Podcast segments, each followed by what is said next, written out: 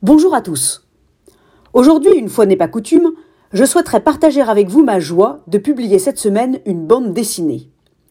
En effet, Olivia Recassens, qui a fondé la maison d'édition Humaine Science, a lancé il y a un an une nouvelle collection de bandes dessinées. Et il était très tentant de me lancer dans l'aventure. Pour ceux qui connaissent mes travaux de recherche sur l'hybridation, j'ai saisi cette occasion pour mettre en œuvre ce que j'écris et dis régulièrement, à savoir sortir des cases, faire un pas de côté, jeter son encre le plus loin possible. Bref, sortir de ce que l'on connaît pour explorer de nouveaux horizons.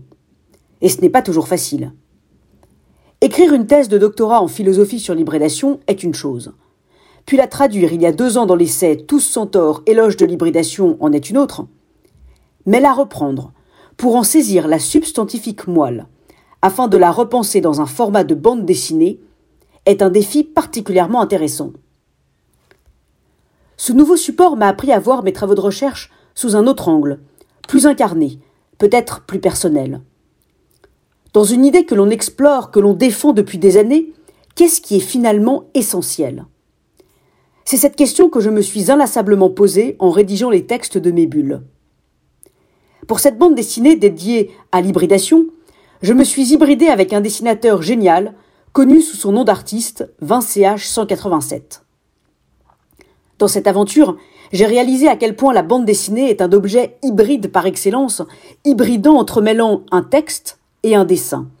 Chacun se combinant à l'autre, chacun apportant quelque chose à l'autre, chacun métamorphosant l'autre. La fable du centaure est depuis le 2 février disponible dans toutes les bonnes librairies ou en commande en ligne.